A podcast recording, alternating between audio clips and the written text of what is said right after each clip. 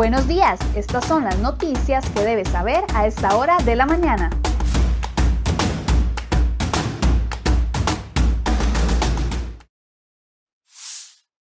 Hola, ¿qué tal? Muy buenos días. Gracias por acompañarnos en Cere Hoy Noticias. Hoy les tenemos un especial del expediente del caso Cochinilla, al que ya Cere hoy tiene acceso completo a todos los detalles de este expediente y hemos preparado en nuestra portada una serie de notas donde explicamos a los principales personajes de este famoso caso de corrupción. A continuación, un detalle de todas las notas que hemos preparado para ustedes el día de hoy en nuestra portada.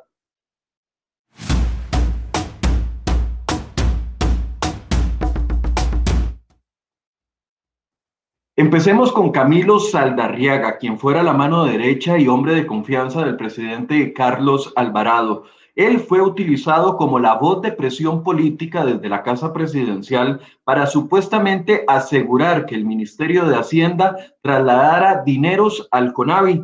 Con esos recursos se pagarían facturas millonarias a las empresas constructoras H. Solís y MECO, las cuales a su vez agradecían las gestiones pagando sobornos a los empleados el CONAVI. En uno de los informes del caso Cochinilla, el OIJ define a Saldarriaga como la presión en casa presidencial para que desde otras entidades se, se giraran dineros al CONAVI que se utilizarían para beneficiar a constructoras metidas en el esquema de presunta corrupción. Dicha distinción se la ganó el asesor del presidente luego de haber gestionado directamente con el viceministro de Hacienda, Isaac Castro, y con el ministro de Hacienda, Elian Villegas, el traslado de un presupuesto de más de 50 mil millones de colones para el CONAVI. Así quedó plasmado en una de las llamadas que escuchó el OIJ, donde conversaban los gerentes financieros del CONAVI y del MOP, Carlos Solís Murillo, quien ha sido uno de los principales actores en este caso. En la transcripción de la llamada, los gerentes financieros hablan de otra llamada que ya le habían hecho a Saldarriaga desde el CONAVI para que presionara a Hacienda para que salieran los fondos de ese presupuesto. Las instrucciones las recibía Saldarriaga desde la oficina de la Dirección Ejecutiva del CONAVI. En nuestra portada va a encontrar una nota con las copias de lo que escucharon los agentes del OIJ que involucra al asesor y ahora ex asesor del presidente.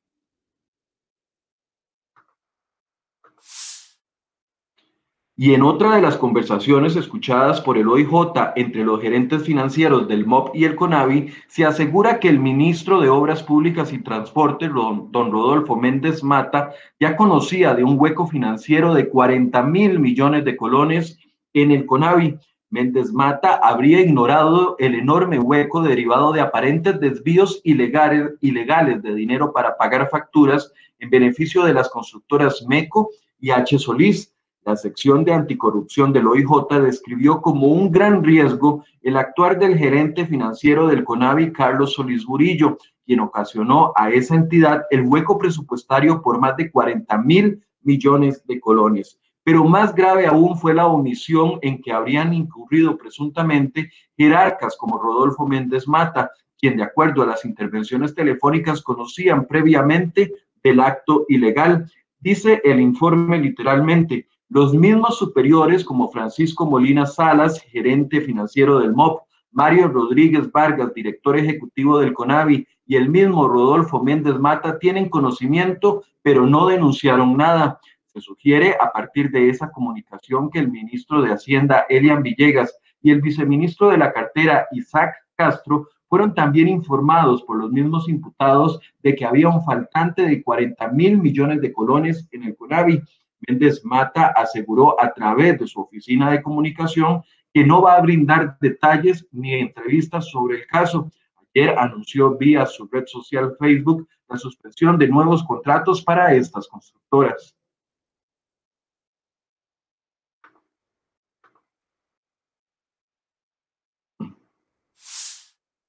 Y vamos con otro de los protagonistas de esta trama. Entre el año 2015 y el año 2016, cuando era encargado de la unidad ejecutora del programa de infraestructura vial, Carlos Villalta, el exministro del MOB de Luis Guillermo Solís Rivera, habría ideado una fórmula para beneficiar a MECO y a H. Solís. Esta fórmula de cálculo generó que solo esas dos empresas ganaran las licitaciones para el desarrollo de los proyectos el programa que dirigió Villalta fue un plan de desarrollo de obras viales financiado por el Banco Interamericano de Desarrollo con una deuda que generó al país 300 millones de dólares y se ejecutó entre el año 2010 y el año 2017. Según los documentos oficiales en el expediente, Villalta laboró para esa dependencia entre el 17 de marzo del 2014 y el 2 de febrero del año 2016, con un salario promedio de 12 mil dólares, es decir, casi 7 millones de colones. Luego fue nombrado como ministro del MOP por el expresidente Luis Guillermo Solís. Según consta en el expediente, la ex esposa de Villalta fue entrevistada por el OIJ y confesó que el exfuncionario recibió viajes a España para toda la familia, pagos en efectivo en dólares y colones y hasta un celular, entre otros sobornos, por parte de las empresas constructoras. Al parecer, los vínculos entre el exministro y los empresarios de la construcción eran antiguos, la ex esposa de Villalta aseguró que el dueño de MECO incluso le habría regalado al exministro del MOB, de Luis Guillermo Solís, la pavimentación de la entrada de una finca que tiene ubicada en San José de la Montaña, en Heredia. También estos detalles los puede encontrar en una nota en nuestra portada.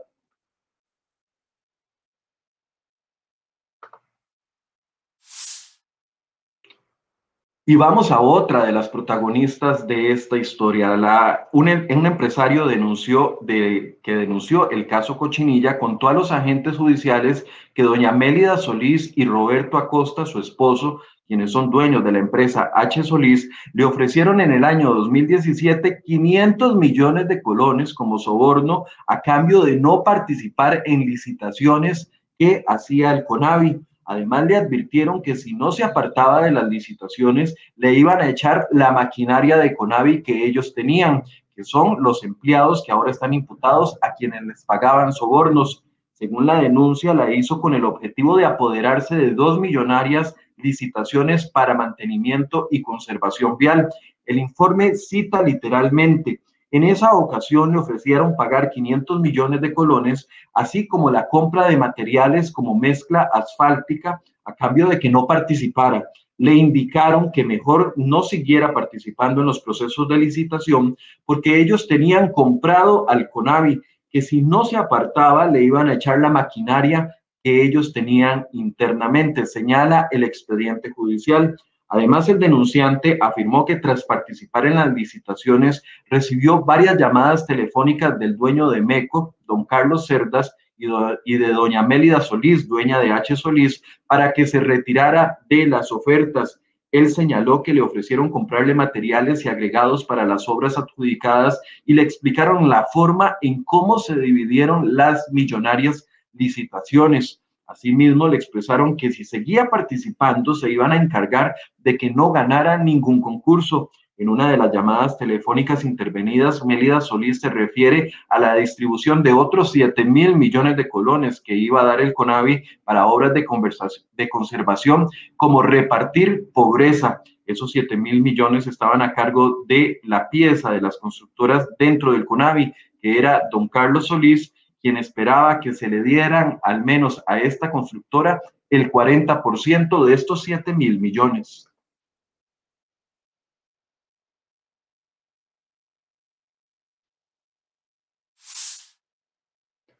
Bueno, y como si todo esto no fuera suficiente, vamos a lo que pasó con la rotonda de las garantías sociales que recientemente inauguró el presidente Carlos Alvarado. El OIJ catalogó como una organización criminal el contubernio entre funcionarios públicos y representantes de cinco empresas constructoras para presuntamente ocultar los actos irregulares y las deficiencias constructivas que tiene este viaducto que ustedes ven en pantalla en garantías sociales. Esa obra, valorada en más de 17 millones de colones, se inauguró en marzo del año 2020 por el presidente Carlos Alvarado y el ministro Rodolfo Méndez Mata. La construcción, a cargo de la empresa MECO SA, fue financiada por el BSE y supervisada por la Oficina de Naciones Unidas de Servicios para Proyectos UNOPS, un informe del 22 de enero del 2021 recopila todos los intercambios telefónicos y las gestiones tendientes a supuestamente ocultar las irregularidades que tiene esta obra de construcción. Las deficiencias van desde espesores de la mezcla asfáltica, mal desempeño de los asfaltos o irregularidades en los pavimentos.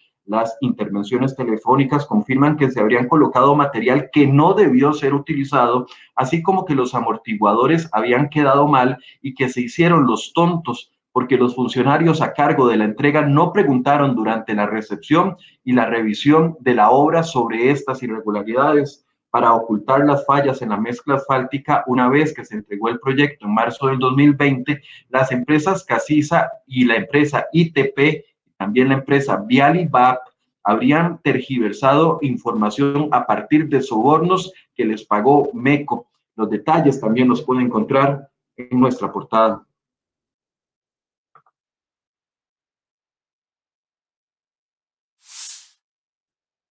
Sobre este mismo tema, ante la información que ha circulado en redes sociales y consultas de los sindicatos judiciales, el Ministerio Público insiste en que la fiscala general Emilia Navas no fue quien pidió hacer las intervenciones telefónicas por el caso Cochinilla. Navas no conoció ni actuó ni participó de actos de investigaciones fiscales, policiales o de autorizaciones jurisdiccionales dijo eh, el fiscal adjunto de Probidad, Transparencia y Anticorrupción, don Carlos Meléndez. Dichas órdenes se solicitaron a quienes ostentaban en ese momento el cargo de fiscal subrogante, quien fungía como fiscal general en ejercicio del Ministerio Público. Y además, en otra información que está todavía en desarrollo, el juzgado penal de Hacienda informó que dictará las medidas cautelares del caso Cochinilla hasta la una y treinta de la tarde del próximo sábado.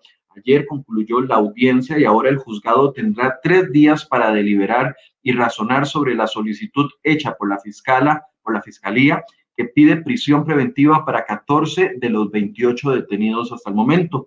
El abogado Juan Marcos Rivero, representante de la dueña de la constructora H. Solís, aseguró que una vez notificados, dependiendo del resultado de las medidas, tendrán que hacer una apelación. Recordemos que el, Ministerio Público está pidiendo para doña Mélida Solís y también para Carlos Cerdas, dueño de MECO, un año de prisión preventiva.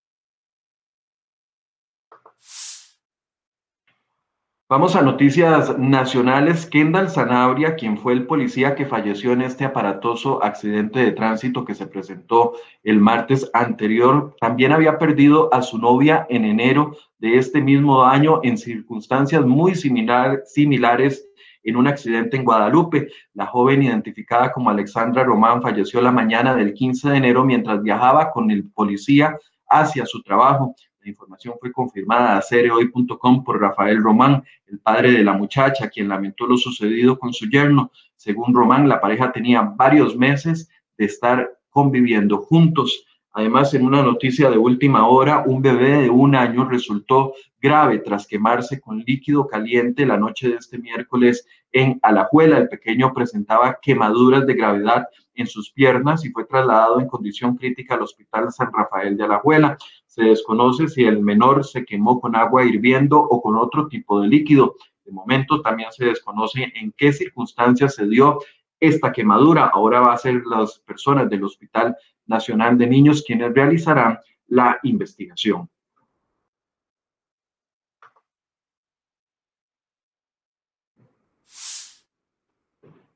Y la tarde de este miércoles, 43 diputados aprobaron el informe final que presentó la comisión que investigó el caso conocido como los Panama Papers. Este informe llevaba más de cuatro años estancado en el Congreso y algunos de los proyectos propuestos por los diputados en el pasado periodo legislativo incluso han terminado en el archivo de la Asamblea Legislativa. Panama Papers fue el nombre de una investigación periodística que sacó a la luz a nivel internacional una industria global de abogados y bancos que vendieron confidencialidades financieras a políticos, estafadores, narcotraficantes y también celebridades. Según la investigación, la operación se basó en empresas offshore en paraísos fiscales. Estas se gestionaron desde el bufete de abogados panameño Mossack Fonseca Además, en otro tema que también nos interesa a todos, el sector de las aseguradoras privadas advirtieron a los diputados de un eventual incremento en los precios de todos los seguros que se venden en el país si avanza un proyecto de ley que negoció el gobierno con el Fondo Monetario Internacional. Este miércoles los representantes de la Asociación de Aseguradoras Privadas expresaron su preocupación con el proyecto de ley. Este proyecto contempla varios cambios en los impuestos de renta que pagan algunas empresas y también personas, como lo es el salario escolar, pero también terminaría afectando a las aseguradoras que trasladarían los sobrecostos a los usuarios.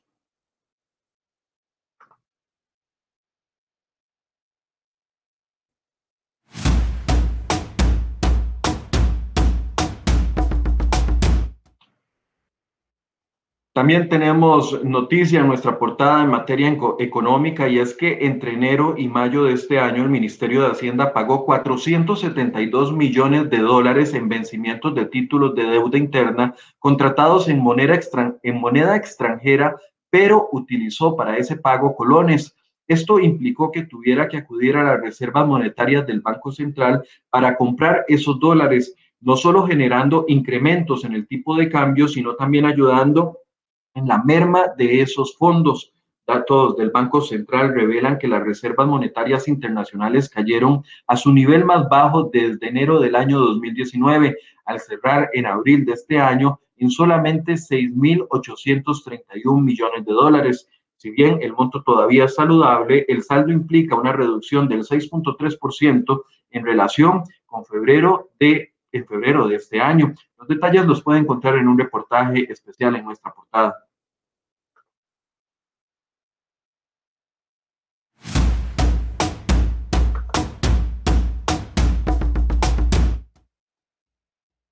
Y atención a estas imágenes porque aunque parecieran sacadas de una película, son de la vida real y sucedieron en Brasil. Y es que una verdadera batalla campal se dio el martes anterior frente al, al Parlamento brasileño entre la policía y lo que ustedes ven ahí, tribus indígenas. Según se puede ver en las imágenes, algunos indígenas respondieron con flechas al lanzamiento de gases lacrimógenos y bombas aturdidoras por parte de las fuerzas de la policía. Los indígenas querían participar en una sesión parlamentaria sobre el proceso de demarcación de sus tierras, pero la policía lo impidió violentamente. Tres agentes resultaron heridos con flechas, tres agentes de la policía y dos indígenas fueron hospitalizados también por sufrir violentos ataques. Los indígenas llevaban una semana acampados frente al Parlamento para acciones del presidente Jair Bolsonaro, al que acusan de complicidad con las empresas mineras y las que se dedican a la tala ilegal de árboles en el Amazonas. De hecho, denuncian un fuerte aumento de esas actividades desde que Bolsonaro accedió al poder hace dos años y medio.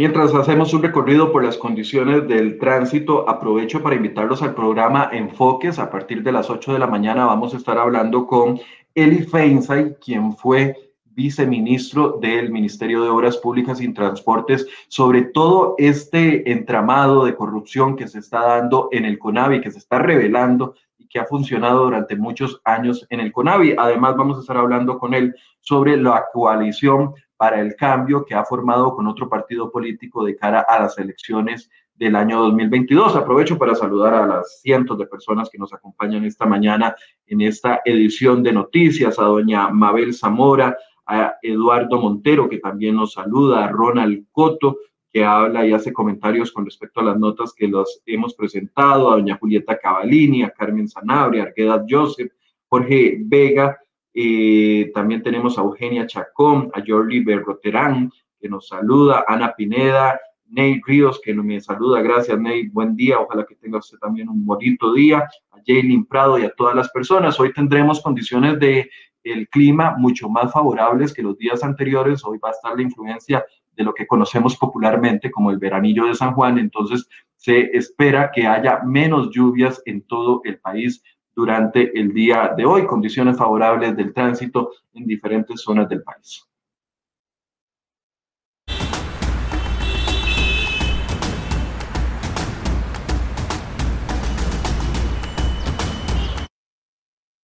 7 con 42. Los invito a que ojalá que puedan ingresar a la portada de cereoy.com y todas estas notas que eh, yo les he presentado en este resumen de noticias tienen documentación que ustedes deberían de ver. Importante es conocer las intervenciones telefónicas. Ahí vienen en nuestras, cada una de las notas que les explicamos, las copias de las intervenciones telefónicas íntegras, lo que escucharon los agentes del OIJ, con los protagonistas, con los nombres de los protagonistas, lo que decían y los sobornos de los que hemos estado hablando. Así que ojalá que puedan ingresar a nuestras notas y puedan verificar por ustedes mismos lo que decían esas llamadas telefónicas. Y además, como les decía, los invito a que se conecten en pocos minutos, son las 7 y 43, en 17 minutos en el programa Enfoques. Vamos a estar hablando sobre este esquema de corrupción y la opción política que presenta el exdiputado Mario Redondo junto con el economista Eli Feinsay, que como les decía fue viceministro del Ministerio de Obras Públicas y Transportes.